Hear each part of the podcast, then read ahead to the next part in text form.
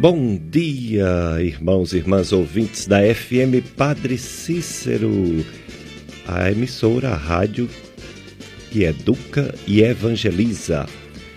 Eu sou Péricles Vasconcelos. Quem me conhece ou quem está ligando hoje pela primeira vez, eu sou um médico clínico e também do aparelho digestivo. Estou aqui com meu amigo Paulo Sérgio na operação de som para levar para você um programa que já tem há muitos anos, chamado Dicas de Saúde, que tem como objetivo promover saúde, falar de bons hábitos de vida, falar de boa alimentação, sem muitas gorduras, sem muitos açúcares, uma alimentação mais saudável, rica em fibras, frutas, verduras, legumes, cereais, grãos, atividade física para todos, Higiene pessoal importante para não pegar doença por má higiene e conhecer as doenças mais frequentes, saber lidar com elas. Agora, a doença que mais nos aflige é o novo coronavírus. É, esse, essa doença, a gente vai atualizar os dados, os números hoje e está realmente nos assustando. Mas também a gente segue as campanhas de doenças tradicionais. Nós estamos no mês de março, é o março vermelho. É conscientização sobre o câncer de rim. E aí a gente aproveita para trazer um profissional dessa área, especialista, a médica nefrologista doutora Leila Bezerra. Ela já está aqui conosco. Ela é médica nefrologista, residência no Hospital dos Servidores de Recife, professora assistente da Faculdade de Medicina UFCA. Bom dia, doutora Leila Bezerra. Muito obrigado por ter aceito nosso convite. Eu que agradeço. Bom dia aos nossos ouvintes. É com muito prazer estar aqui, podendo contribuir na, nesse conhecimento, né, em especial a prevenção de algumas doenças. E especialmente hoje a gente vai falar um pouquinho da doença dos rins. Exatamente, nós vamos aproveitar essa chama, essa campanha de Março Vermelho combate ao câncer de rim para saber das doenças dos rins, porque uma parte delas leva ao câncer, outras não mas é bom saber tudo sobre os rins. Então, doutora Leila Bezerra vai nos falar hoje vários assuntos importantes, como o cálculo renal, as pedras nos rins, a insuficiência renal crônica, a insuficiência renal aguda, os cistos de rins, né? Quando a gente vai fazer uma ultrassom, tá lá um cisto, dois, três, quatro, e a gente quer saber se isso tem grande importância ou, ou não precisa ficar preocupado e vamos saber também do câncer de rim. Vamos começar perguntando sobre o câncer de rim. Doutora Leila, não é, parece ser, um do, entre os cânceres mais frequentes que atinge o ser humano, mas ele também não é tão raro. O que falar sobre o câncer de rim? Olha, é, felizmente o câncer de rim ele é um dos cânceres que ainda continua numa incidência muito baixa, é em torno de 1 a 3% de todos os cânceres. E só que tem sempre um pequeno problema, né? Quando a gente vai classificar esse tipo de câncer, existe um que realmente ele dá um, tem, nós temos que ficar alerta que é o chamado carcinoma de células renais, né? também chamado carcinoma de células claras. Esse, dentro dos cânceres renais, é o mais frequente, em torno de 70% a 90%, mas que ele tem uma mortalidade maior. E tem um, especial, capacidade de metástase também maior. Mas o que nos alegra é que Dentro dessa prevenção, o governo também tem ajudado para que nós possamos utilizar meios diagnósticos para isso ser combatido precocemente. Então, apesar da mortalidade é, ser alta, a gente está conseguindo mundialmente diminuir essa mortalidade devido é, o, as pessoas terem acesso a exames complementares é, simples, desde o ultrassom, e os mais complexos até a tomografia. Muito bem, então hoje nós vamos saber tudo sobre rins, pois temos uma convidada que é médica nefrologista, especialista em rins. E ela já falou sobre o câncer de rim, vai falar mais alguma coisa, mas vai falar sobre as doenças em geral do sistema renal, rins. Ela que depois vai dizer local onde trabalha, tudo, mas a gente já sabe, né, que a doutora Leila Bezerra, nefrologista, além de professora da Faculdade de Medicina, UFCA, ela trabalha numa clínica de rins e é responsável por os pacientes renais crônicos que faz diálise e que alguns estão na, na fila, na espera por um transplante de rins o único transplante que já foi, que é realizado na região do Cariri. Deu uma paradinha com o falecimento do nosso grande amigo, Dr. Gilberto, e outros problemas relacionados com o convênio com o SUS, mas que tudo indica que vai retomar com a nova geração, né? O filho do Dr. Coutinho, o filho do Dr. Valência estão aí chegando, né? Juntamente com o Dr. Coutinho vão reativar o câncer de rins. O can, é, é, a necessidade do transplante de rins, doutora Leila, é em relação aos renais crônicos, não é isso? Isso. O transplante de rim, ele sempre cabe àquela, àquele paciente que vem com perda considerável da sua função renal. E aí, ele se ele tiver estável com a perda considerável, mas ele tiver estável e tiver um doador que possa doar o rim, ele pode até fazer o transplante sem iniciar a terapia dialítica. Mas caso ele não tenha um doador e já esteja numa situação crítica de perda de função renal, então ele tem que começar a terapia dialítica para estabilizar o seu organismo, para que haja condição então de fazer todos os testes e se preparar para receber é, um rim de um doador falecido. Dicas de saúde na sua FM Padre Cícero, a rádio que educa e evangeliza. Quem valoriza a saúde valoriza a vida. E estamos na campanha da Fraternidade 2020.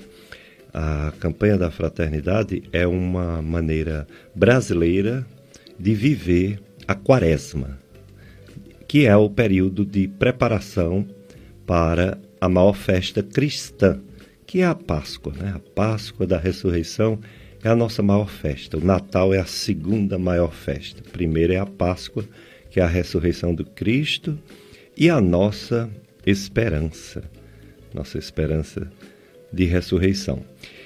E o, o, a campanha da fraternidade, ela estimula esse período quaresmal de reflexão de nossa vida, de pecados, porque todos pecaram, todos estão privados da graça, segundo Romanos 8, 26. Portanto, a graça vem de Deus, porque, como pecadores, nós não temos o direito.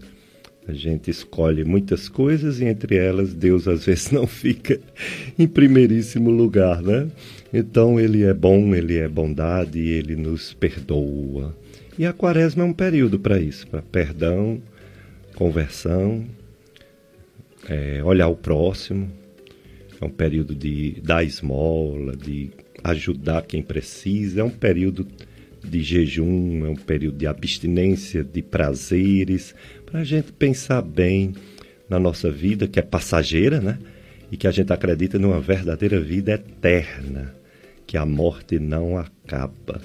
Portanto, tem essa campanha da fraternidade, que esse ano é Fraternidade e Vida, Dom e Compromisso. E tem o lema: Viu, sentiu compaixão e cuidou dele.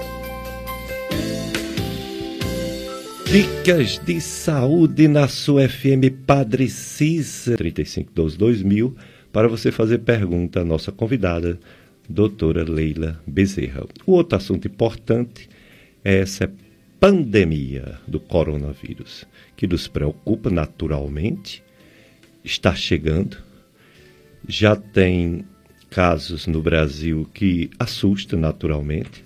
Já tem 121 casos confirmados pelo Ministério da Saúde e mais 18 que não foi computados porque foi ontem. Sábado e domingo é, é, é, é complicado eles computar oficialmente os novos casos, mas é certo, viu, que já tem 139 casos no mínimo. Talvez amanhã a gente descubra que tenha mais de 140 casos confirmados no Brasil, 1.496 casos suspeitos no Brasil. No Ceará ainda não tem nenhum caso confirmado. No Nordeste já tem 15 casos confirmados sete no Pernambuco, seis na Bahia, um no Rio Grande do Norte e um em Sergipe. No Ceará ainda não tem. Mas a gente sabe que infelizmente vai chegar. E quando chegar, ah, os cuidados têm que ser realmente o que vai diminuir a transmissão, os cuidados que todo mundo já está sabendo. Hoje a gente tem até uma música de Luiz Fidelis para colocar, muito legal Vamos já já colocar. Será que dá para colocar agora? Porque ele explica direitinho o que a gente explica. Ele explica cantando. Viu, Paulo Sérgio? Aquela quarta, quarta música do nosso programa, a gente dá um pulo para colocar. Essa mesmo. Vamos ouvir nosso grande Luiz Fidel. Cuidado com o aperto de mão. Mas não precisa pavor, precisa de álcool em gel ou água e sabão. Lavar as mãos bem lavadas, esfregue entre os dedos e os pulsos também. Tão bom um abraço, mas por precaução basta sorrir pra alguém. O coronavírus chegou, cuidado com o aperto de mão. Mas não precisa pavor, precisa de álcool em gel ou água e sabão. Evite local fechado, de uma mesa pra outra, um metro convém. Não ache que é exagero do estrangeiro pra cá. Achi! Só num espirro o vírus vem. Olha aí, Luiz Fidel, meu amigo, colega de infância do futebol e grande compositor e cantor, sempre fazendo coisas bonitas, verdadeiro artista. E é isso, pessoal. O coronavírus está aí, vai chegar infelizmente, mas a gente pode diminuir a transmissão.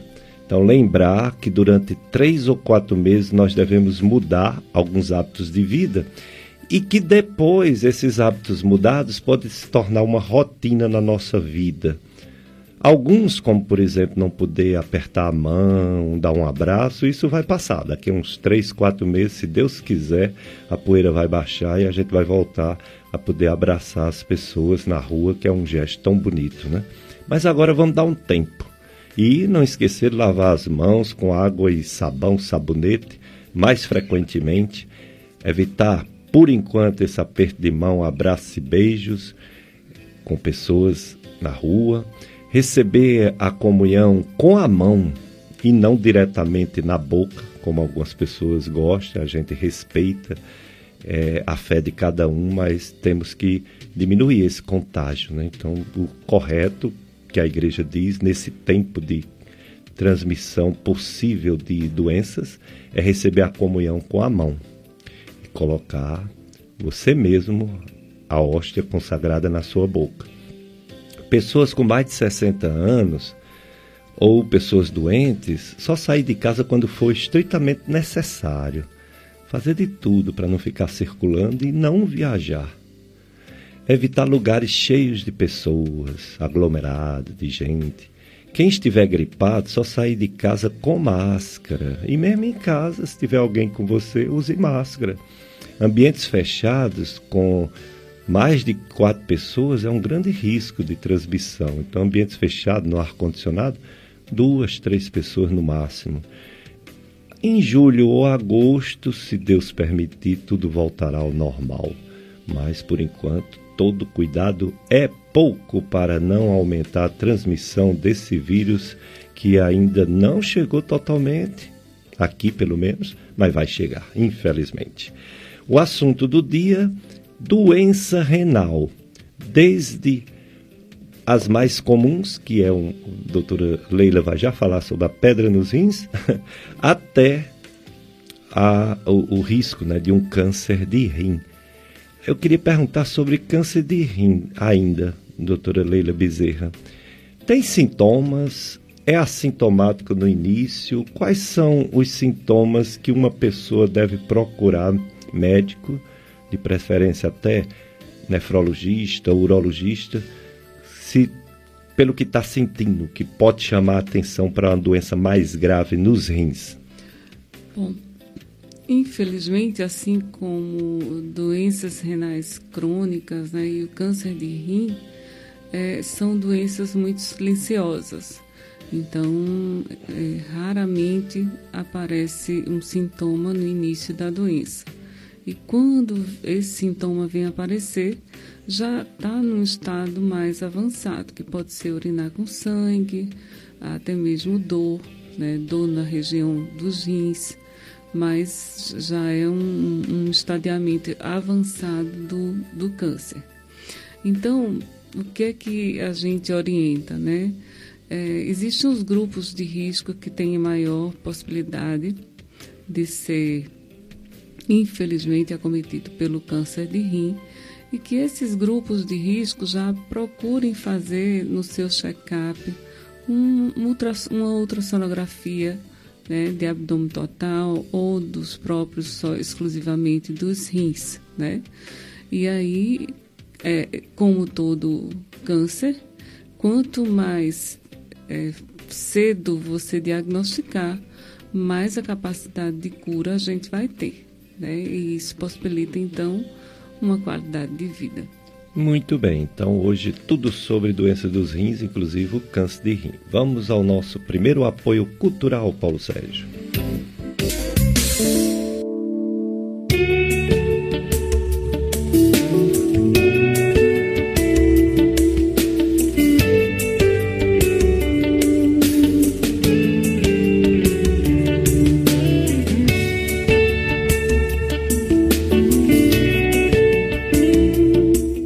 Dicas de Saúde, a rádio que educa e evangeliza, leva esse programa para você aos domingos, falando sobre saúde, falando principalmente sobre prevenção de doenças e bons hábitos de vida.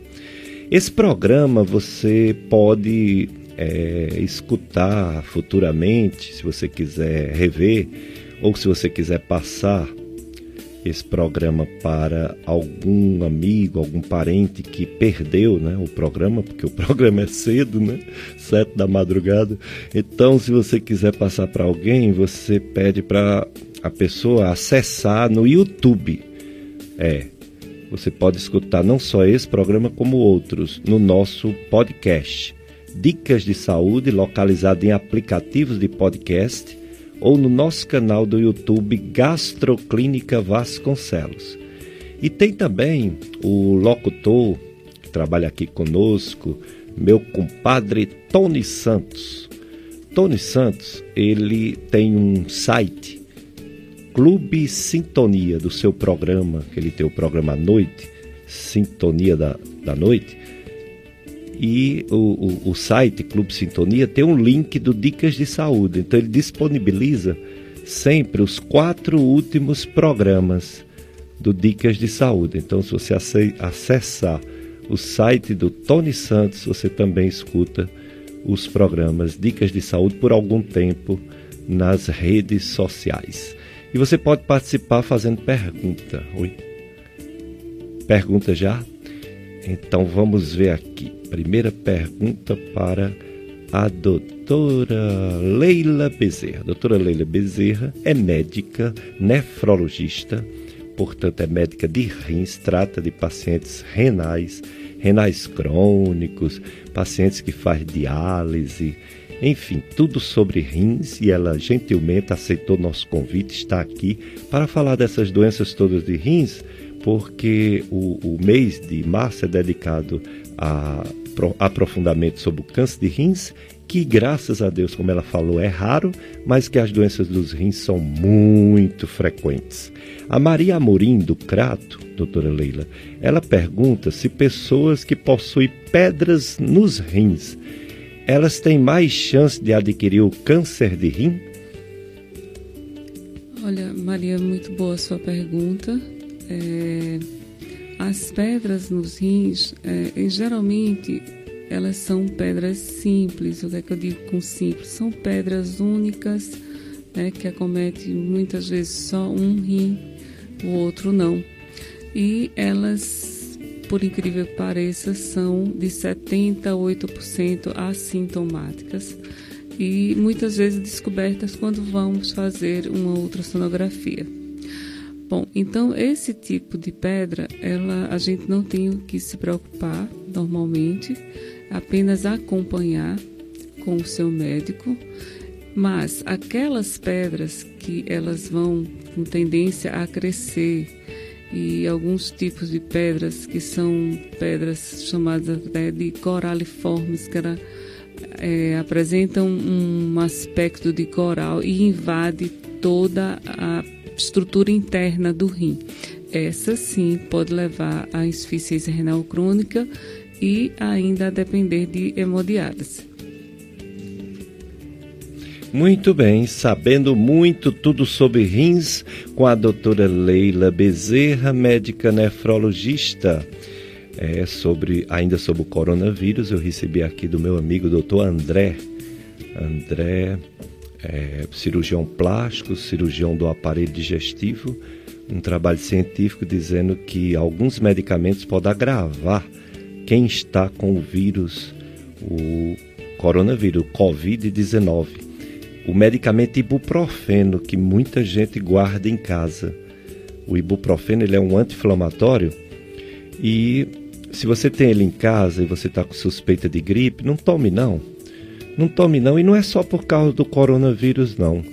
O ibuprofeno não é um bom medicamento para virose. É melhor tomar esses analgésicos mais simples, como a dipirona, o paracetamol, porque o ibuprofeno ele pode agredir a mucosa do estômago, do esôfago, do intestino. Ele pode causar hemorragia, ele pode causar úlcera. E esse ibuprofeno, juntamente com outros anti-inflamatórios, como diclofenaco, o Propaes adulto e outros anti-inflamatórios, como nimesulida, pode também causar problema nos rins não é, doutora Leila? Existe essa relação anti-inflamatórios e doença nos rins? Sim, com certeza. É, há, muito antes né, do coronavírus, a gente vem, é, infelizmente, recebendo pacientes que têm uso constante e frequente de, de anti-inflamatórios, sem um acompanhamento, sem avaliar qual é o grupo que está fazendo o uso do anti-inflamatório e essas pessoas evoluem com perda de função renal, chegando até a hemodiálise. É uma pena, né? Porque nesse caso é uma situação que nós poderíamos totalmente combater e esse paciente nunca chegar à terapia hemodialítica. Então a gente tem que ter muito cuidado com muitos medicamentos, mas o carro-chefe que a gente diz que são tóxicos para o rim, rim né? são nefrotóxicos, são os anti-inflamatórios, o qual o Dr. Pérez citou, né? E o carro-chefe ainda é o diclofenaco, é, o ibuprofeno, o nimesulide, né? Que tem os nomes comerciais já bem conhecidos. Doutora Leila, esses medicamentos, você chega na farmácia e diz, me dá uma caixa aí de ibuprofeno, me dá uma caixa de Tandene dá uma caixa de cataflã.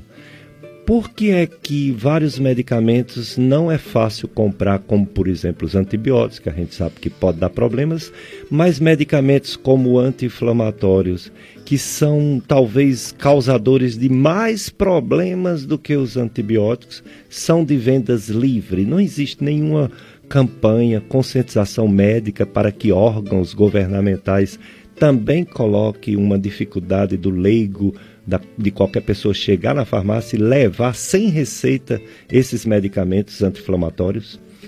É, Eu acredito que as próximas campanhas do, do RIM de combate à doença renal, que foi inclusive agora, dia 12 de março, acho que a próxima a gente tem que é, viabilizar o governo e pedir um, um, um apoio para que esse, esse, tipo de, campanha, de, de campanha em relação a evitar substâncias que podem ser nefrotóxicas, inclusive hepatotóxicas, né? Isso, Seja ruim, ruim, para o fígado também. A gente tem que fazer uma campanha de conscientização, porque muita gente não sabe. E o pior é que muitos desses medicamentos que vêm com a substância de clofenaco, o ibuprofeno, ele vem com nomes comerciais totalmente diferentes e o paciente muitas vezes ele é desinformado que aquele nome ali tem a substância de clofenaco. Né? Então tem nomes assim que nome comercial em que o paciente não é informado, olha, a, aqui tem diclofenaco, porque às vezes a substância ele já sabe, ele já conhece, mas aí com o nome comercial ele não, não, não se atém ao problema. Então, é, é uma campanha que no, nos próximos anos eu acredito que a gente vai também realizar na conscientização de uso de medicamentos sem prescrição médica e sem orientação de um nefrologista. Muito bem, chegando perguntas para nossa convidada, doutora Leila Bezerra, médica nefrologista, falando das doenças dos rins. Mas antes da próxima pergunta para a doutora Leila, vamos ouvir um áudio sobre o assunto do dia.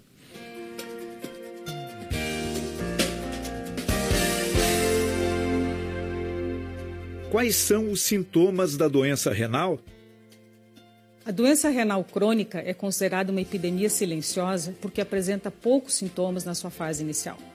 Quando eles surgem, geralmente a doença já está num estágio muito avançado, quando os rins já estão completamente comprometidos. Fique atento aos sintomas dessa doença: acordar várias vezes à noite para urinar, ter urina espumosa ou com sangue, inchaço pelo corpo, perda do apetite, náuseas e vômitos são alguns dos sintomas. No caso da ocorrência de algum desses sintomas, procure por um atendimento médico e faça a sua parte. O diagnóstico precoce da doença renal é fundamental para se evitar a perda definitiva da função dos rins. Previna-se, cuide dos seus rins e viva melhor. Colaboração Fundação ProRim.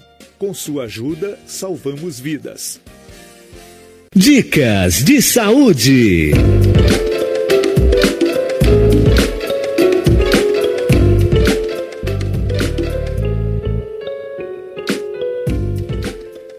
Dicas de saúde, hoje o assunto rim. Sempre o assunto será coronavírus daqui para julho, agosto, mas os rins hoje a gente tirou esse tempo para falar porque a nossa convidada, a doutora Leila Bezerra, é médica nefrologista e esse mês de março, março vermelho, é dedicado também a falar sobre o câncer de rins que graças a Deus é um câncer raro, mas que ele existe.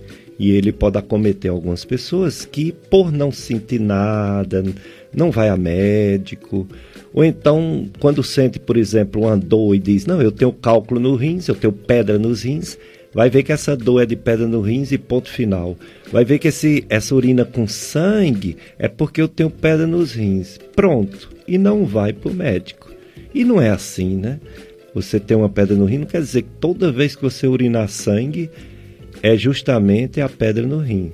Pode ser outra coisa. E aí você tem que procurar, de preferência, o seu médico, sua médica, nefrologista, para saber se aquele sangue na urina é realmente da pedra ou se tem um outro motivo.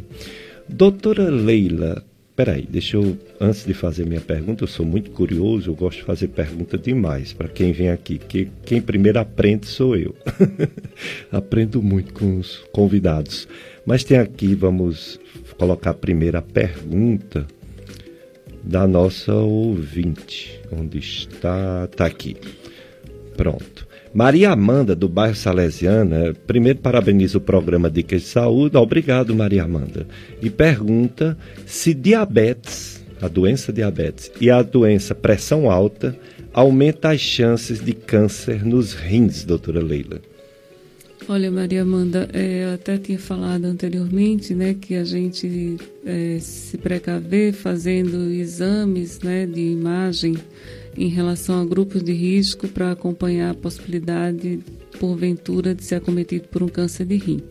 E esses grupos de risco são os diabéticos, os hipertensos, é, pessoas acima de 60 anos que fazem uso do que fumam, né, fazem uso do tabaco, o álcool. Então, qual a melhor maneira de prevenir isso? É a gente evitar esses, esses fatores agressivos ao nosso organismo, né? Uns a gente tem capacidade totalmente de, de evitar e outros a gente tem muita capacidade também de controlar o nosso estilo de vida. Mas são pessoas que têm maior risco, sim. É, então, é, no caso do risco em relação ao câncer de rins, mas muito mais em relação à doença dos rins, que a doutora Leila vai já falar sobre a nefropatia diabética e vai falar do, das questões todas relacionadas a fatores de risco de doença nos rins. Mas tem uma pergunta também interessante. Uma pessoa daqui do Juazeiro, chamado José, ele diz que há 22 anos toma 16 comprimidos por dia meu Deus, eu vou. Se doutora Aparecida Guedes estiver ouvindo o programa, hein? doutora Jaciara, doutor Carlos Vitorino, eles estão agora bem apreensivos, porque os geriatras eles não querem que o, as pessoas de uma determinada idade tomem tantos remédios assim. E uma pessoa tomar 16 comprimidos, talvez, com certeza, teve um motivo, teve a, a explica, teve, como é que a gente diz? A a indicação correta quando foi prescrito. Mas será que tem que tomar a vida toda? Ele pergunta, o José. Se tomar muitos comprimidos pode causar câncer nos rins. E ele, para evitar maiores problemas de rins, diz que toma os 16 comprimidos com bastante água, doutora Leila. Só a água resolve ou ele é um fator de risco enorme para doença nos rins? Bom, José, é interessante é, realmente 16 comprimidos por dia, é uma quantidade bem considerável. É, o que a gente sempre tenta né, conscientizar é que antes de 16 comprimidos possamos fazer algumas mudanças no nosso estilo de vida em relação à alimentação, em relação a uma movimento, eu não digo nem atividade física, né? Hoje a gente está tentando colocar a consciência do movimento físico, né? E a, alguns medicamentos, eles têm sim seus riscos é, inerentes ao próprio medicamento. Mas é, no total teria que a gente avaliar comprimido por comprimido e ver sim se eles estão relacionados com maior risco de neoplasia renal ou não. Isso aí teria que ver individualmente o seu caso com o médico, né, através de uma consulta, para orientar bem. E saber também, claro que houve, houve as indicações, mas a gente fica muito acomodado em tomar rapidamente o remédio, escolher o remédio, mas tem dificuldade de mudar o nosso estilo de vida, de se movimentar, fazer uma atividade física. Então, tudo isso né, contribui para que a gente evite muita doença. Em relação a tomar muita água com os comprimidos, bom, eu acho que de tudo que o senhor me perguntou, essa foi a melhor. Então, continue, se tem que tomar, continue tomando com bastante água. Muito bem, bastante água, mas volte, como a doutora Leila falou, não é tão comum uma pessoa tomar 16 comprimidos. Volte nos médicos que você passou, no médico que você tem um contato maior, para rever remédio por remédio, comprimido por comprimido, que não possa tirar eles, mas pelo menos diminuir quantidade. E quem sabe se não pode tirar um ou outro, né? Realmente. Mais perguntas chegando. Eu quero também fazer uma pergunta, doutora Leila Bezerra. Ela é nefrologista, veio falar sobre o câncer de rins, mas bem mais frequente do que câncer de rins são as doenças dos rins. E aí eu gostaria de saber sobre essa doença é, que é tão comum, o diabetes. O diabetes ele pode atingir os rins e é uma das grandes causas de doença nos rins. Quem é o diabético que pode adoecer dos rins? Porque eu conheço diabetes, inclusive na minha família, que não é doente dos rins, doutora Leila.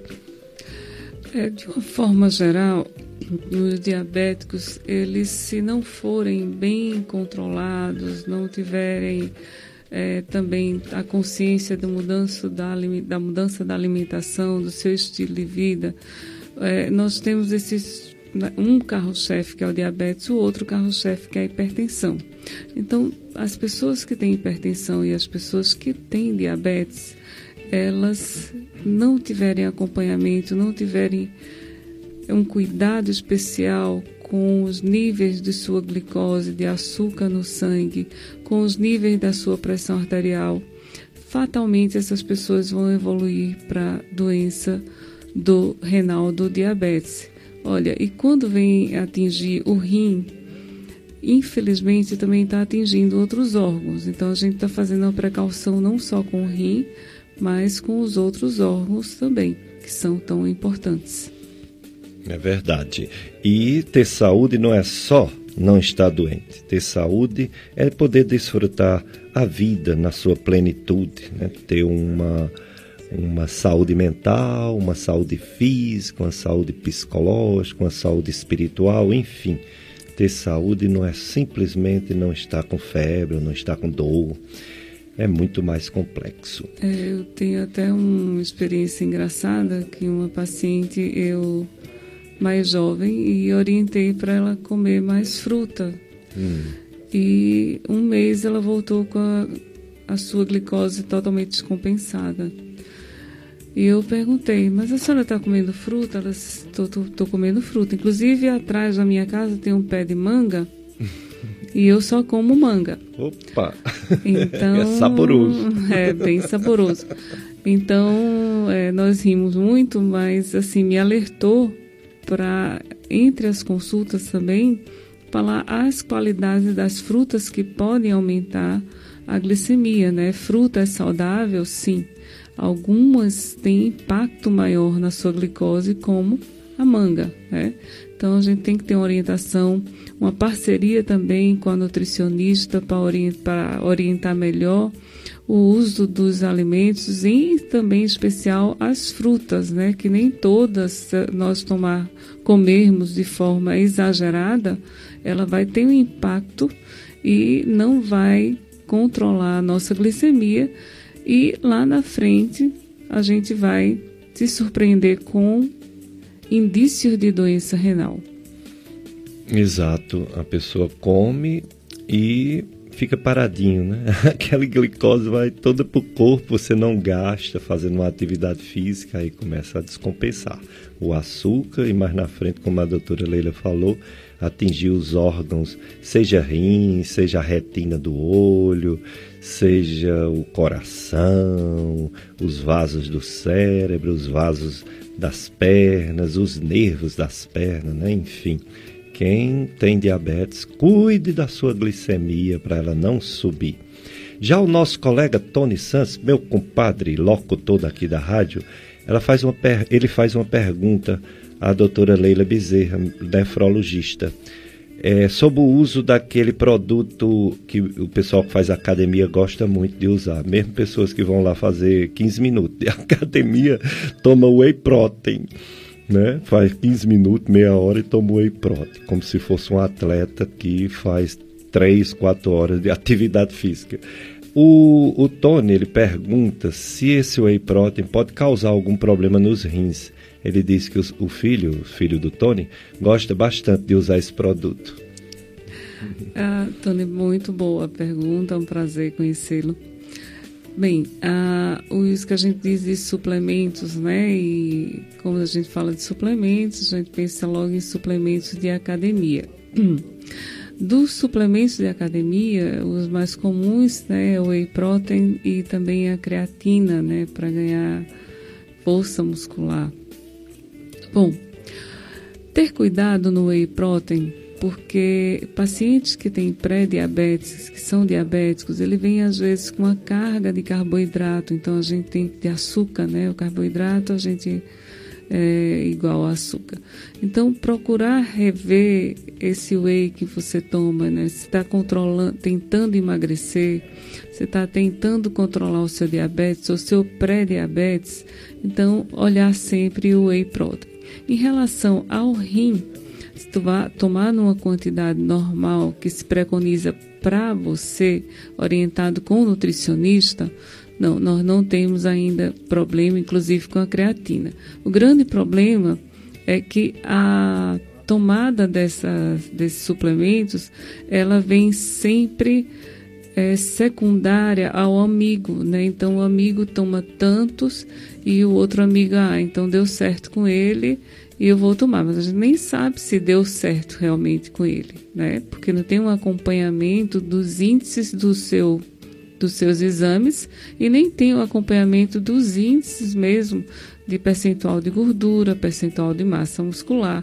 Então, eu recomendo, e a Sociedade Brasileira de Nefrologia recomenda, que essa situação seja caso a caso, podendo ter orientação nutricional para que aquela dose seja efetiva de acordo com o seu organismo, com o seu peso, e não fazer uma receita de bolo e dar para todo mundo. Então, ter cuidado para que esse tipo de suplemento, que é simples, se torne realmente um inferno na vida da, lá na frente para os rins.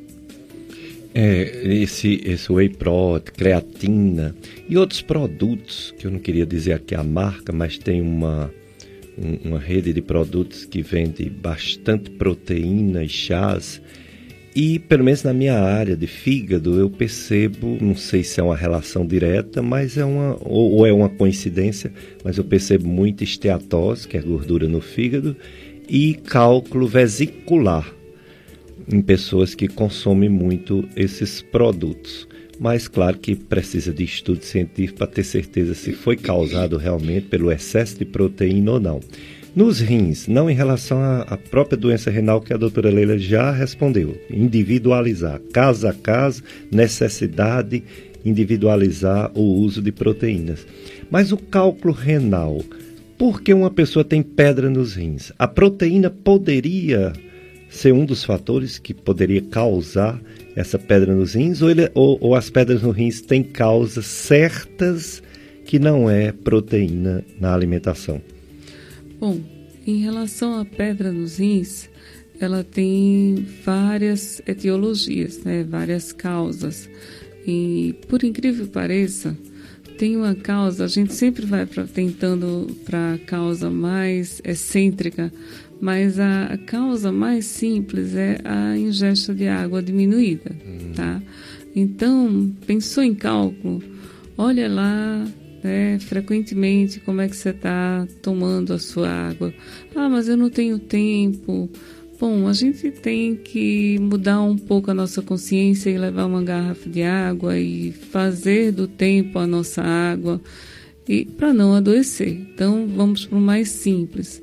É até uma situação também que eu peguei em consultório você toma muita água? Elas, não, eu tomo com, quando, quando eu estou com sede. Bom, sede, gente, é um alarme, né? Já é um alarme que seu organismo está precisando de água. Então já está ali pedindo socorro. Então, antes que aconteça essa sede, né, uma sede até incontrolada, a gente tem que ter o hábito de tomar água Bom, qual a quantidade? Em torno de 2 litros, 2 litros e meio, porque não só hidrata os rins, hidrata a pele, hidrata o cabelo, então a água é bom para tudo. Então a primeira causa que é mais simples, fica mais fácil a gente reconhecer. E algumas substâncias né, podem levar a cálculo, alguns medicamentos podem levar a cálculo. Então, se você está tomando medicamentos e te apareceu com cálculo, dele ou não.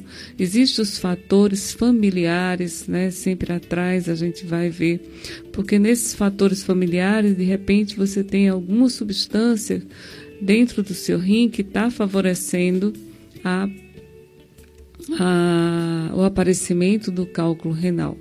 Né? Então, é, os cálculos renais, elas, hoje a gente diz que os cálculos renais não é uma doença especificamente, formou um cálculo, mesmo que esse cálculo vá embora, saia, é, a doença está resolvida. Não, hoje a gente sabe que é uma doença relacionada ao metabolismo, né? E desse metabolismo, inclusive, entra pessoas diabéticas, a obesidade, pessoas hipertensas, então síndrome metabólica, que é aquele paciente que está com é, alterações nas suas gorduras, é, um sobrepeso, então tudo isso aí pode ocasionar o cálculo. O excesso de proteínas em relação ao seu motivador do cálculo, olha, não, não tem estudo dizendo que comer mais proteínas você vai ter mais cálculo. Bom, desde que haja né, concomitante uma boa ingesta de água, não. Mas se você comer uma quantidade exagerada de proteína e não tomar a água, aí sim, você vai evoluir provavelmente com um cálculozinho no rim né? Um cálculo no rim isolado tem problema? Não, esse cálculo isolado não tem, mas quando a pessoa tem cálculos, né, nos dois rins e elimina os cálculos, lá na frente, hum, dois anos, cinco anos, volta a ter cálculo novamente. Então, a gente tem que ver qual é o fator que está ocasionando esse cálculo, fator externo ou fator do próprio organismo. Essa é a questão principal. Então, sempre procurar um especialista para poder orientar. E tem algumas alimentações que propiciam a formação do cálculo, né? Então a gente tem que ter um pouquinho de cuidado. Dicas de saúde na sua FM Padre Cícero. Vamos aos nossos apoiadores, Paulo Sérgio.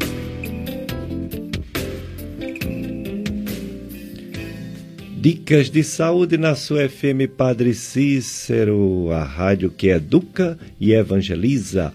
O tema de hoje, câncer de rins, aproveitando para saber tudo sobre os rins, doenças renais. Nossa convidada, a doutora Leila Bezerra. Doutora Leila Bezerra é médica nefrologista, com a formação, maior parte em Recife, Pernambuco, onde fez sua residência no Hospital dos Servidores. É professora da FAMED UFCA e é, médica de vários pacientes renais crônicos da nossa região caririense. E veio nos falar sobre as doenças dos rins. Mas tem perguntas aqui, doutora Leila, que saiu do tema. Mesmo assim, vamos tentar responder né? como médicos que somos.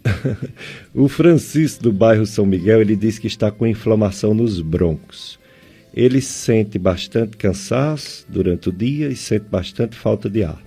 Ele foi a dois médicos, qual um deles falou que ele teria falta de ar nos pulmões e o outro disse que é asma. Ele pergunta o que fazer para melhorar essa situação.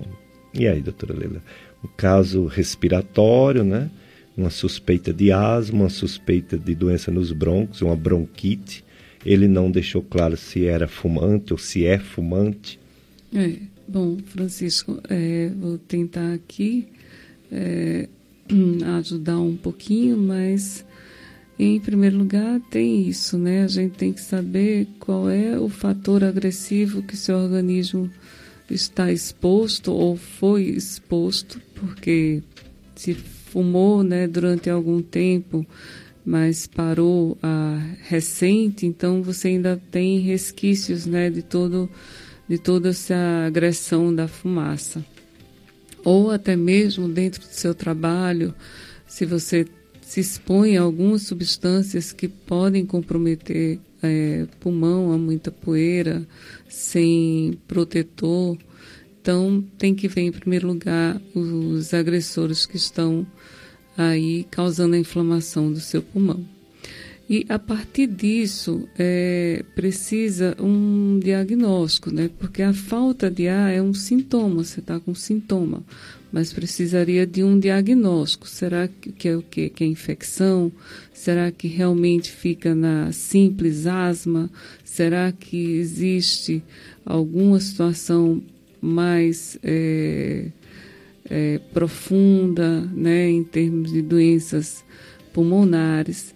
Então, nesse caso, Francisco, seria muito bom passar por um especialista de pulmão, né, para que esse diagnóstico seja feito, seja realizado e, por conseguinte, o tratamento também seja conduzido de acordo com o diagnóstico realizado. Muito bem, doutora Leila esgotou o assunto. Não tenho mais nada para dizer a não ser que você não fique em casa. Volta a um desses dois médicos e diga que ainda não melhorou para que ele possa fazer essa avaliação que a doutora Leila acabou de falar e chegar numa conclusão. Se é realmente uma infecção, se é um problema alérgico, se é o cigarro, que eu não tenho certeza, não ficou claro se fumou ou não mas tem que cuidar, né? Para isso não agravar, inclusive com exames complementares. Já a Francilda, da rua São Cândido, aqui, pertinho, ela foi um cardiologista para fazer uma consulta de rotina e lá foi constatado de fato um problema cardíaco. A médica cardiologista passou para a Francilda uma aspirina Prevent 100 mg, ácido acetil salicílico. Aspirina Prevent 100 mg é, ela pede para que a, a doutora fale sobre esse remédio. Ela diz que acusou uma isquemia cardíaca. E aí, doutora Leila, a aspirina prevente nessas doses pequenas, cardioprotetoras, pode dar algum problema nos rins? É, então, Francida, o cardiologista passou essa medicação, né, com uma boa indicação para o seu caso. E essa dose a gente chama popularmente a dose de afinar o sangue, né? Isso. Então, nesse tipo de posologia, você pode ficar tranquila, porque nós não evidenciamos problemas renais com essa dose. Né? Então, pode continuar tomando o seu remedinho. Muito bem, então, só, só fazendo um alento sobre isso. Se da parte renal, doutora Leila, é, vamos dizer assim, tirou seu, sua preocupação, eu não posso dizer o mesmo da parte do aparelho digestivo. A, a aspirina prevente, que é o, o, o ácido acetil salicílico, pode dar alguma lesão gástrica, depende da pessoa. Na maioria não dá, não mas em alguns dá, dá sim, principalmente pessoas acima de 60 anos. Então, existe também uma proteção gástrica. Se a defesa da mucosa do estômago diminui com a aspirina, também tem que diminuir o ácido do estômago para equilibrar. Então, muitos médicos cardiologistas, quando passa aspirina, somalgin, AS, passa também o pantoprazol, omeprazol, para equilibrar. Então, realmente, nessa indicação, omeprazol e pantoprazol, há uma proteção provada cientificamente para que a pessoa não tenha problemas. Mas se você tem menos de 60 anos e não sentiu nada com aspirina, pode ir levando até sentir, né? Quando sentir alguma coisa, você pergunta ao seu cardiologista se não é melhor fazer uma endoscopia ou fazer logo o uso de, desses remédios que diminuem a acidez, ok? É, a doutora Leila está falando sobre doença renal e vamos ouvir outro áudio sobre o tema do dia, doenças dos rins. Muito mais comum do que o câncer de rim são as pedras nos rins. Né? Então, as pedras nos rins, o que, que elas causam? Dor, sangramento. E às vezes, um paciente com câncer de rim, ele pode muitas vezes negligenciar o tumor de rim, porque os sintomas são inespecíficos. Ele pode ter dor, ele pode ter sangramento na urina, ele vai achando que são pedras nos rins e vai achando que não precisa procurar atenção médica nesse momento. Então é importante que, se tiverem esses sintomas, não ache que é alguma coisa determinada, procure uma, uma, um auxílio médico. E um exame bem feito pode fazer a diferença entre um diagnóstico de, um, de uma pedra nos rins e um tumor no rim. Quando o tumor é mais avançado, quando o tumor já se espalhou, saiu do rim, ele pode ter metástases. E as metástases, às vezes, podem ser os primeiros sintomas, dar os primeiros sintomas do tumor. Então, o paciente pode vir com dores, dores fortes nos ossos, quando as metástases são ósseas, ou ele pode vir com uma tosse diferente, que são metástases para o pulmão. Então, esses sintomas já também, apesar de serem relacionados com o tumor do rim, não são sintomas propriamente do tumor do rim, mas sim já das metástases.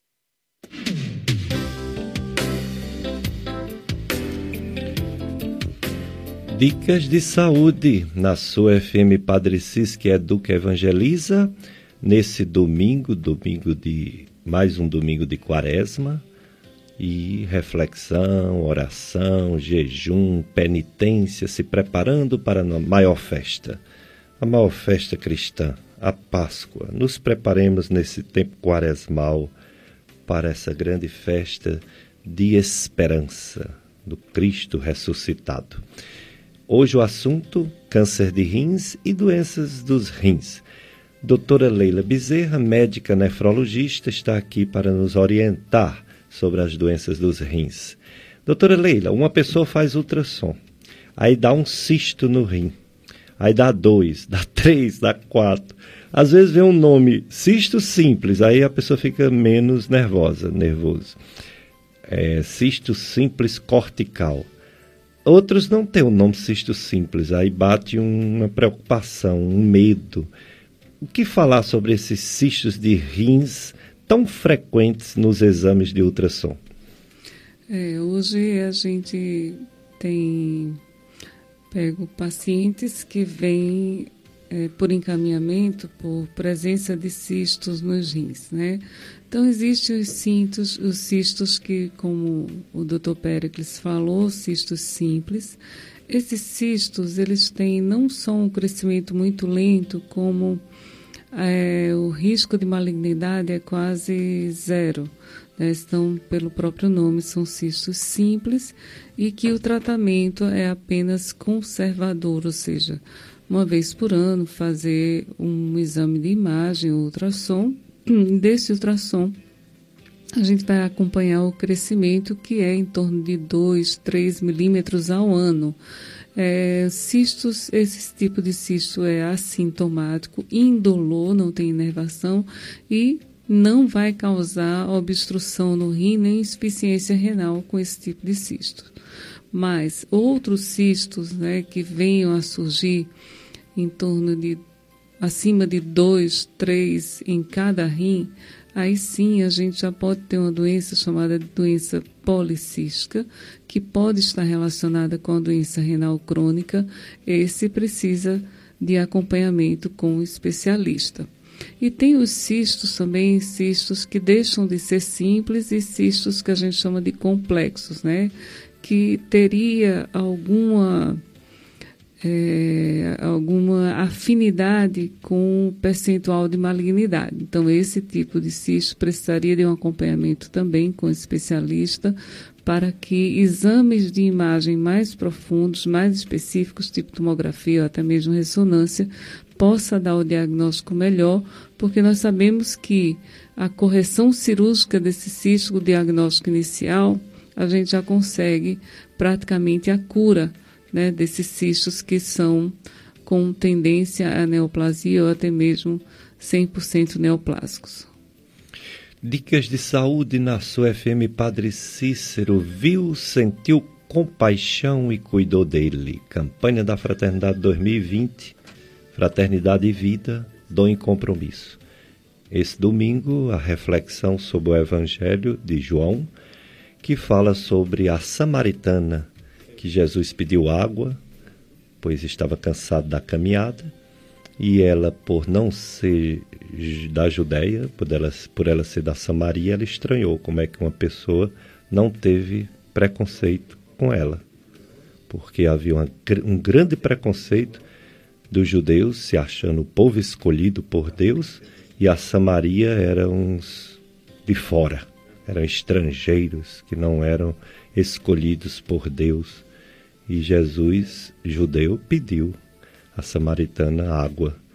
E ela estranhou, e Jesus explicou para ela que Se ela soubesse quem ele era, quem pedia água era ela, porque a água que ela ia dar para ele era para matar a sede, mas a água que ele poderia dar para ela, ela nunca mais na vida teria sede.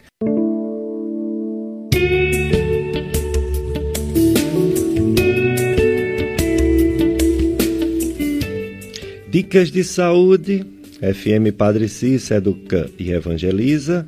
E o, o, o, tempo quaresmal a gente vê essas belas mensagens bíblicas, como a da Samaritana, né? bem musicada, bem cantada por o nosso Antônio Cardoso, que canta também muito Dom Bosco, Dom Bosco Salesiano. Temos um, um, um, áudio, não é isso, Paulo Sérgio? Vamos ouvir o áudio e ver se a gente pode ajudar a nossa amiga ouvinte. Bom dia, aqui é Maria de Jesus, do Leite. Eu estou ouvindo o programa de Dr. Pericles com a doutora e eu gostaria que, por favor, eles falassem um pouco, apesar de estar fugindo do tema de hoje, mas que falassem um pouco sobre essa doença de pele chamada Lincoln Plano, que eu queria ter informação mais aprofundada. Obrigada e bom dia. Muito bem, vamos ver se a gente pode ajudar a senhora. O, o, na minha área, o líquen plano ele atinge mucosas, como por exemplo mucosa oral, e causa realmente algum desconforto. É uma doença autoimune, é uma doença autoimune que não é grave, mas que incomoda bastante, e realmente quem trata do líquen plano é o médico dermatologista. A senhora precisa ser vista por um médico dermatologista para ele avaliar a extensão da alteração, os fatores associados e ver como é que pode fazer um tratamento para amenizar né, esses sintomas. Doutora Leila, alguma coisa a acrescentar? Alguma coisa na nefrologia relacionada com líquen plano? É, nesse cuidado, é, a gente tem como doença de pele que incomoda, a gente tem sempre é, o sintoma da, da coceira, né? Uhum. Então a gente fica incomodado e coça, e aí termina agredindo ainda mais a pele que já está agredida. E isso pode levar à infecção, né? E dessa infecção, sim, repercutir para o organismo todo e afetar todos os órgãos. Então é bom a senhora procurar um especialista para principalmente tirar os sintomas que a senhora tem incomodado, né? Que esse de maior risco, né? De coçar a pele, ferir a pele e agredir, principalmente levando a infecções. Então, realmente cabe a senhora procurar um especialista para resolver logo isso. É, e mais uma pergunta para a doutora Leila Bezerra, médica nefrologista. Um ouvinte, sexo masculino, ele pergunta o seguinte: urinar em torno de um litro à noite, nictúria, né? Durante a noite, um litro. É sinal de problema nos rins, doutora Leila? Olha, é... em especial, especificamente olhando né, de de fora, urinar um litro à noite, não, não seria imediatamente problema do rim, mas nós teríamos problemas que poderiam estar correlacionados com o rim. Não sei a idade, mas dependendo da idade, a gente já tem né, pessoas mais é, idosas, a gente já tem o problema da próstata, que pode favorecer a é, acordar né, consciente para ir ao banheiro e urinar várias vezes. Outra coisa também que pode amenizar isso é, em vez de beber muito líquido durante o final da noite ou durante a noite, diminuir, né? Tomar bastante durante o dia e diminuir um pouco essa ingesta à noite. E, claro, por fim, a gente tem as questões que são intrínsecas, realmente relacionadas ao rim.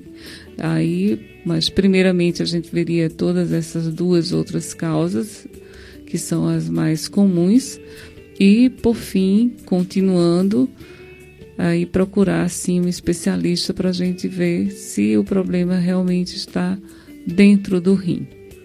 O, o aumento da próstata, que é comum no homem depois dos 40 anos, pode levar a uma insuficiência renal por obstrução, doutora Leila? Sim, quando a próstata ela está bem crescida, e aí já vem, né, antes disso, algum, antes disso, algum alerta, né, que é justamente acordar à noite e várias vezes, né, para urinar, o esforço, né, da bexiga em que você tenta urinar, mas mesmo assim fica ainda um pouco de urina retido e isso vai levando a obstrução, né, dos dois rins, né, e levando então a falta da saída da urina e com isso a insuficiência renal, chegando até precisar de hemodiálise.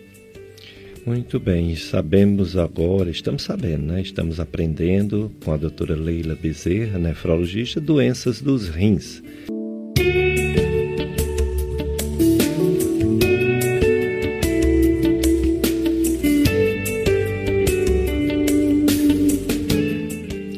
Dicas de saúde na sua FM Padre Cícero e as ouvintes, os ouvintes, a gente agradece, muita gente participando, tem um ouvinte aqui de Barbalha. Muito obrigado pela audiência. Tem outro ouvinte que pergunta, não sei se é do sexo masculino, é, pergunta qual o tempo adequado para se realizar o teste do HIV ele pergunta no caso do, do contato, um mínimo contato, não sei como é, um mínimo contato sexual, não sei, com um portador de HIV, já é capaz de transmitir? Amigo ouvinte, infelizmente sim. E o pior é que tem um períodozinho de incubação, né? Que você faz o teste e ele não dá positivo. Tem o teste rápido, mas que você teria que, além desse teste rápido, você terá que fazer outro teste daqui uns meses. Doutora Leila, quanto tempo mais ou menos essa incubação para ele fazer um teste confiável sobre essa possibilidade de ter adquirido esse vírus HIV?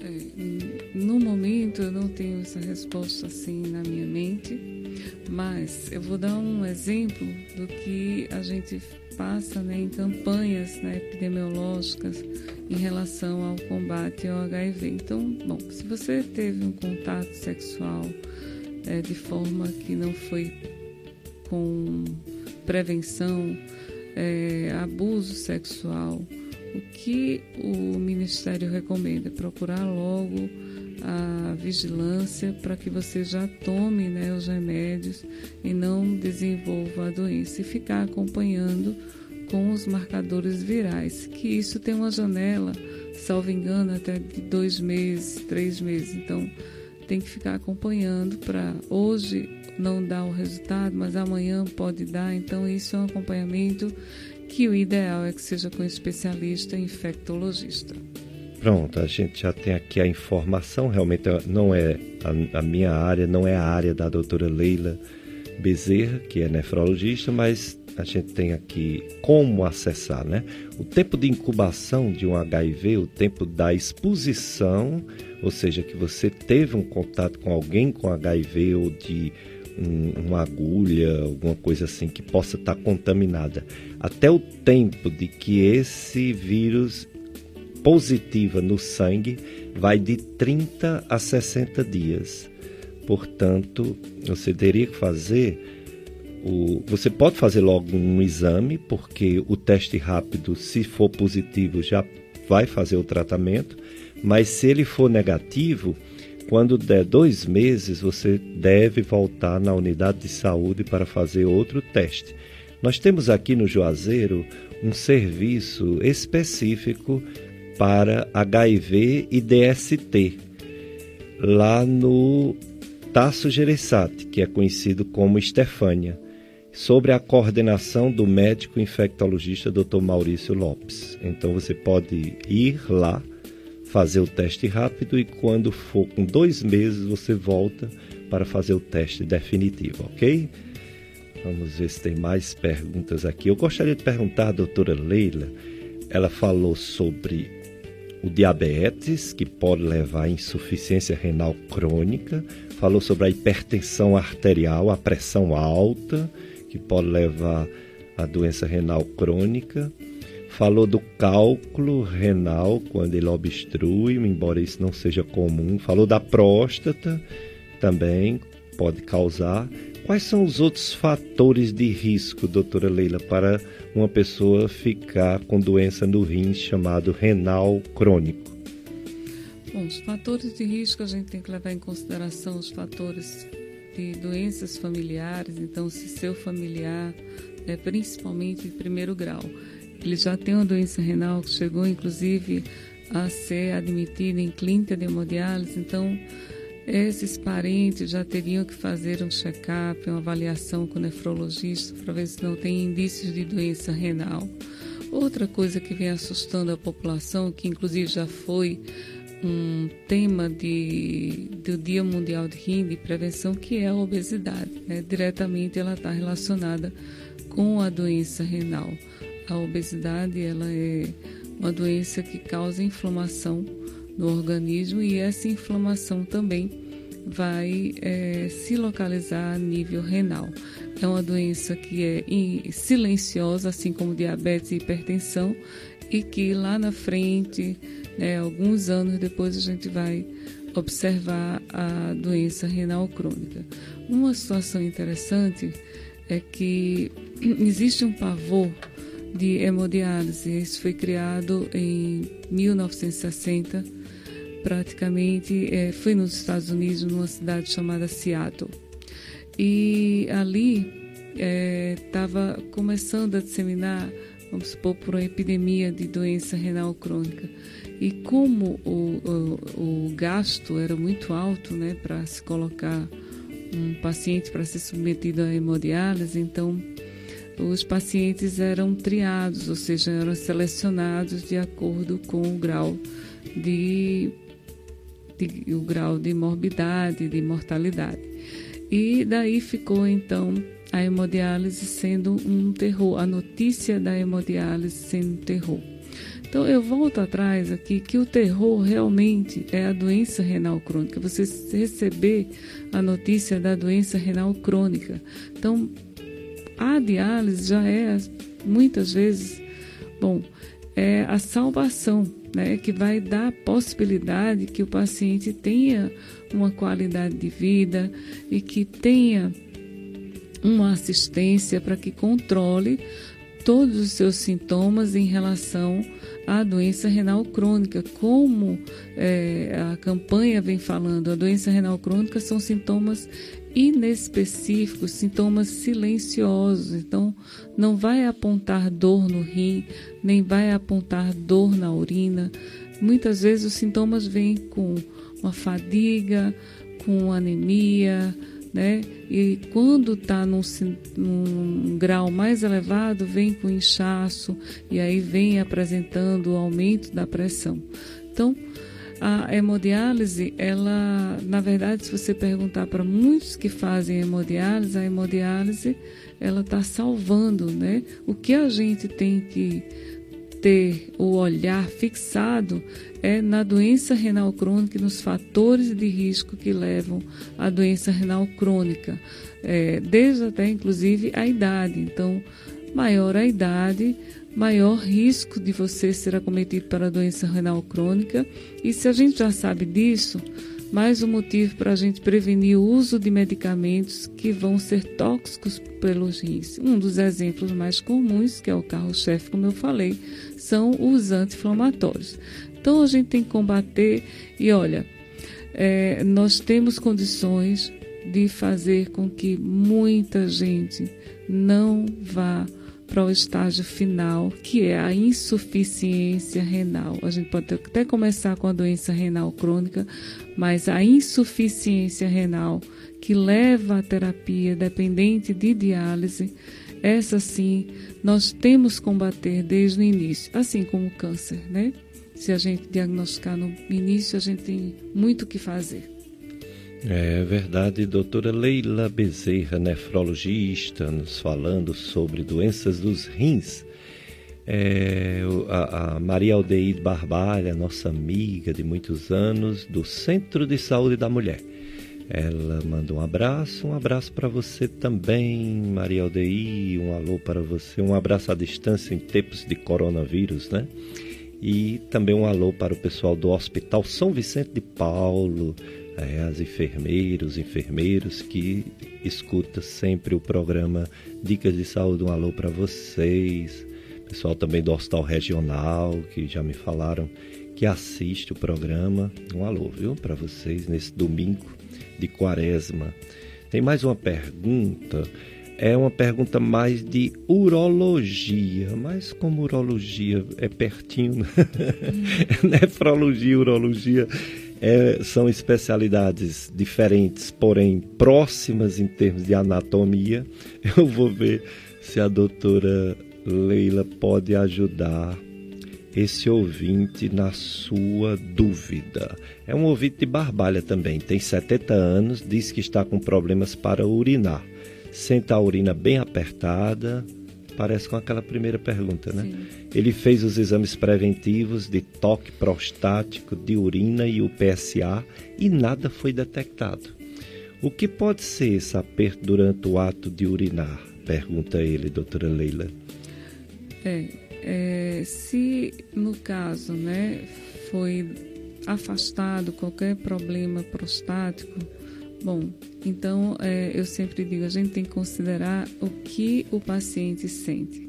Então não vamos desprezar o que o paciente sente. Se o senhor sente essa dificuldade, fazendo um esforço, né, para urinar, pode ser problemas até no, na uretra, no ureter ou até mesmo na bexiga, tá? Então com disfunção muscular.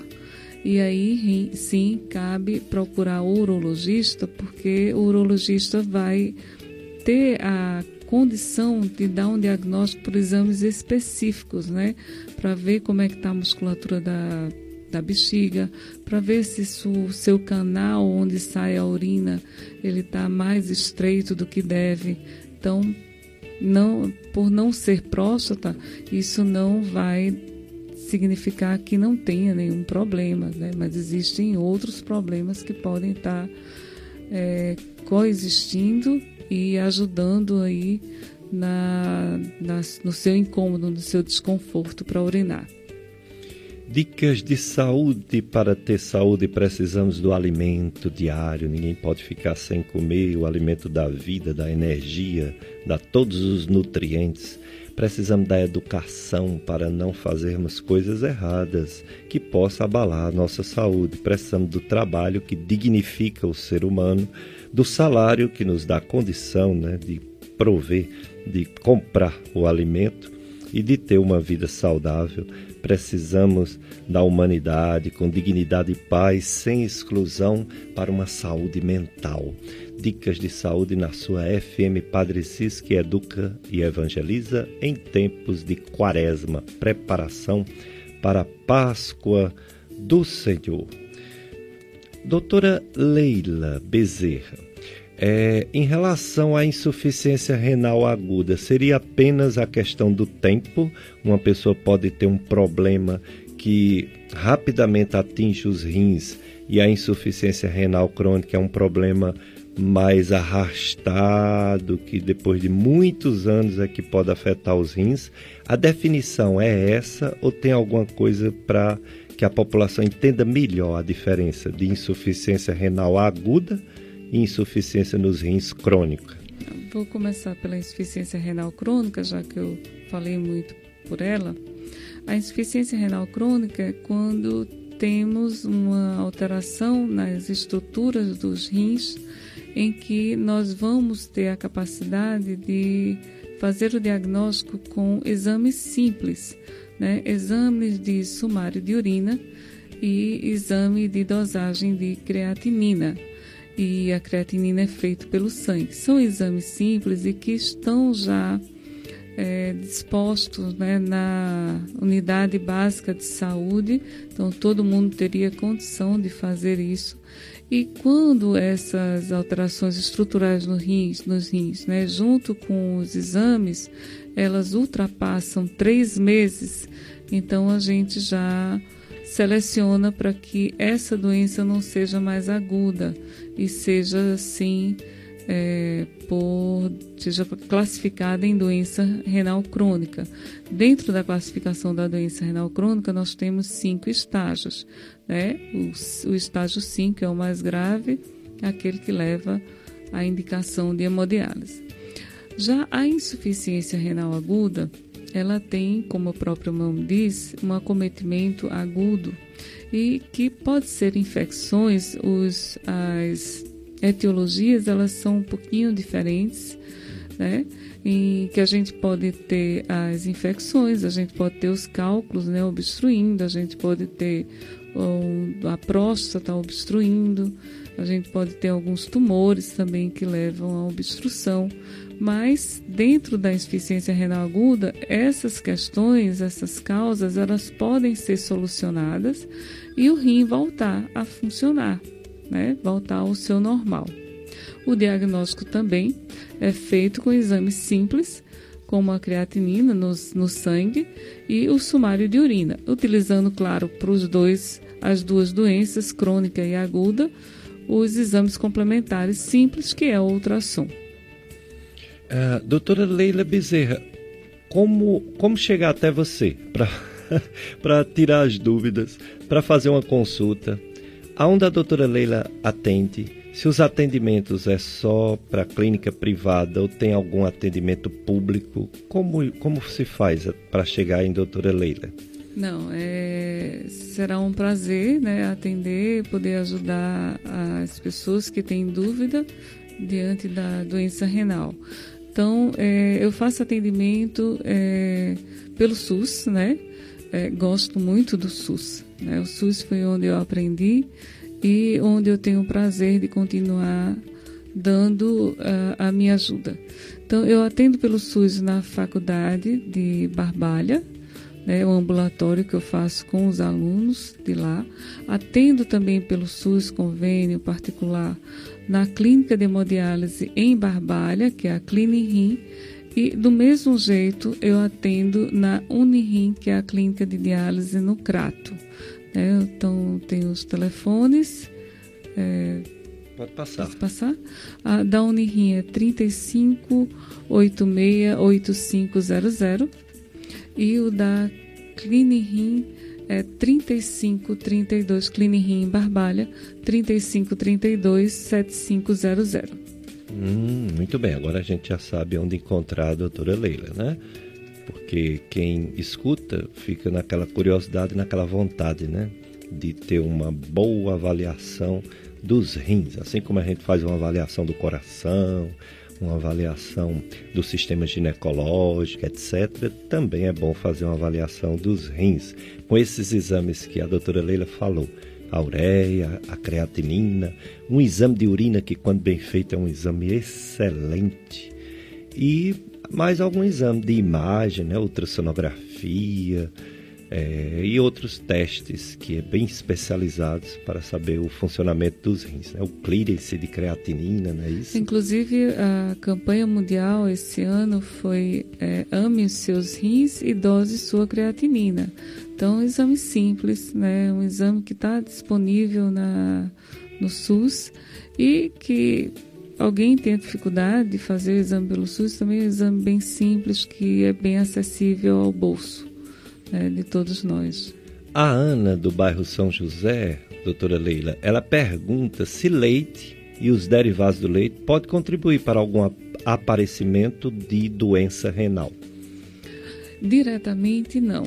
Né? Não tem nenhum fator que o leite possa diretamente intervir com doença renal. Olha, inclusive eu vou lembrar aqui que eu acho que essa pergunta se deve ter pensado em cálculo renal, né? Isso. E quando a gente tira o leite e todos os derivados, a gente pode até piorar a situação, porque o cálculo é feito, como eu falei anteriormente, é uma doença metabólica, ou seja, ela tem vários fatores envolvidos na formação do cálculo renal. Então a gente não tem aquele cálculo específico que é só do cálcio, né? O, cálculo vem por outras substâncias associadas na formação do mesmo. Então tirar leite e derivados, né? Totalmente pode até piorar a situação. Bom, e se não for cálculo, leite e derivados, se não houver nenhuma, nenhum grau de intolerância, nem doença autoimune que possa levar uma inflamação geral no seu organismo, começando pelo intestino e posteriormente indo para o rim, nenhum problema. Ah, que bom, né? É, uma outra coisa que preocupa as pessoas é quando não tem os dois rins funcionantes. O Lucas, do bairro Antônio Vieira, ele pergunta qual o tempo médio que uma pessoa vive com apenas um dos rins, pois ele tem um amigo bem jovem, 16 anos, que por causa de uma doença perdeu o rim direito. Doutora Leila, pode-se viver normalmente com apenas um rim? Lucas, é, e a gente pode viver muito bem, né? Muito interessante a sua pergunta. A gente pode viver muito bem com apenas um rim, né? E já que podemos viver apenas com rim, para te provar isso na prática, existe a doação do rim para transplante renal, né? Então, as pessoas que dão um rim, elas vão ficar também com um único rim, né? e elas vão viver muito bem. Mas olha, lembrando que ele é jovem, mas não pode deixar de ter os cuidados para que lá na frente ele não seja cometido pelos carros-chefes de doença que nós falamos aqui, que é a obesidade, a hipertensão, o diabetes, uso de substâncias sem necessidade, né? inclusive os suplementos que nós falamos. Ter cuidado né? sempre. Mas se vive muito bem, viu, Lucas? Vai até 200 anos. Que bom. Mas, doutora Leia, deixa eu fazer uma de advogado do diabo. Ave Maria, nome feio, diabo. Se uma pessoa perdeu um rim, ela teve algum motivo para isso, ou seja, alguma agressão. Essa agressão não se dá ao sistema renal. Se perdeu um rim, o outro não está provavelmente comprometido ou isso, essa minha ideia não tem sentido? Se foi de forma aguda, vamos dar um exemplo aqui na prática, um acidente em que o rim né, levou uma pancada e sangrou e teve alguma dificuldade, então o outro rim é normal, né? Vamos levar isso em consideração. Então, como o outro rim é normal, o nosso organismo é tão perfeito que o rim vai assumir as funções do outro, chega até a aumentar um pouquinho, né? Então ele vai dobrar o trabalho. Né? A gente, os rins andam em parceria, né? Ninguém se escora no outro. então, na ausência de um rim, o outro vai dobrar o trabalho sem expor a desgaste, né? Ele vai trabalhar naturalmente. O desgaste vai ser por alguma agressão que possa ter lá na frente. Mas se esse paciente já é grupo de risco, já é hipertenso, já é diabético, é, já tem alguma doença imunológica ou está fazendo uso de substâncias como às vezes quimioterapias que podem agredir o rim e perde um rim, aí é diferente. Então esse paciente já é um paciente que tem disfunção renal crônica, né, no estadiamento leve, mas que com a perda do rim, mesmo que ele dobre o trabalho, mas ele não vai conseguir né, dobrar o suficiente para dar todo o suporte da ausência do outro, né? Como a gente conseguir, vai fazer uma faxina e aí a gente vai é, e machuca as duas mãos, né? Você vai trabalhar, vai, porque tem as pernas. Você vai limpar com as pernas, sim. Mas você vai dar uma uma parcialidade, né? Você vai não vai dar seu todo. Então, lá na frente, você pode ter desgaste das suas pernas também. Então, é praticamente o que acontece com o rim. Se for de uma forma aguda, o paciente não tem problema no outro rim, não tem motivo para a gente se preocupar tanto. Mas, se aquele rim já vem doente, aí sim. Aí a gente tem que se preocupar e ter um cuidado de acompanhamento bem agressivo, né? Digamos, agressivo no sentido de acompanhamento constante. Dicas de saúde em tempos de coronavírus e também tempo de quaresma, tempo de reflexão. Não esqueçamos que Deus, o amor de Deus por nós, é muito maior que nossas doenças e do que os nossos pecados. Vamos ter fé e esperança no amor de Deus, que permite muita coisa, mas que faz do mal um bem maior seja nessa vida ou seja na próxima. Então, confiemos no amor de Deus. Doutora Leila, a questão do, do renal crônico, eu estava vendo que mais de 60 mil pessoas fazem diálise, mundo afora aí, Brasil, né? E talvez até esse número esteja é, ultrapassado. E só por ano, mais de 15 pessoas, novas pessoas, começam a fazer diálise no Brasil. É uma coisa irreversível, essas pessoas, se tivessem transplante para todos seria o melhor ou tem um limite também de idade? A partir de uma certa idade não pode mais fazer o transplante de rins? Não. É, infelizmente, esses dados né, que vem um, um, aumento de pessoas necessitando de hemodiálise, para você ter uma ideia, Péricles, é em cada de 10 pessoas, um tem doença renal crônica e o aumento disso ao ano é em torno de 15%. Então, hoje, né, nos últimos 10 anos, esse número aumentou 100%. Então, mais de 130 mil pessoas no Brasil fazem hemodiálise. E por ano, a gente tem uma estimativa pela Organização Mundial de Saúde, né, que classifica as doenças renais crônicas, é, tem 850, milho, 850 milhões de pessoas com doença renal crônica. Né? Então, esse índice vem aumentando. Acredito que esse índice vem aumentando ainda pela precariedade da prevenção da doença renal crônica nos carros-chefes. Se nós conseguirmos atingir lá na base o carro-chefe, os quais nós falamos aqui, nós vamos ainda conseguir é, diminuir esse número, se Deus quiser. Mas é, em relação ao... é, se existe limite de idade para Sim. o transplante. E não existe um limite de idade para o transplante. Né? Eu até conversei com a equipe de transplante do HGF. Tem pessoas fazendo transplante com 80 anos, 84 anos. Né? Para doar, sim, existe um limite da idade, porque essas pessoas, né, como nós falamos, são um grupo de risco. Então, o paciente que já tem uma idade mais elevada, que tem hipertensão, que tem diabetes, para doar o rim, então esse rim também já está desgastado, né? Então aí sim existe uma avaliação caso a caso, mas que a pessoa possa ser submetida ao transplante, olha, isso aí vem melhorando é, ano após ano, né?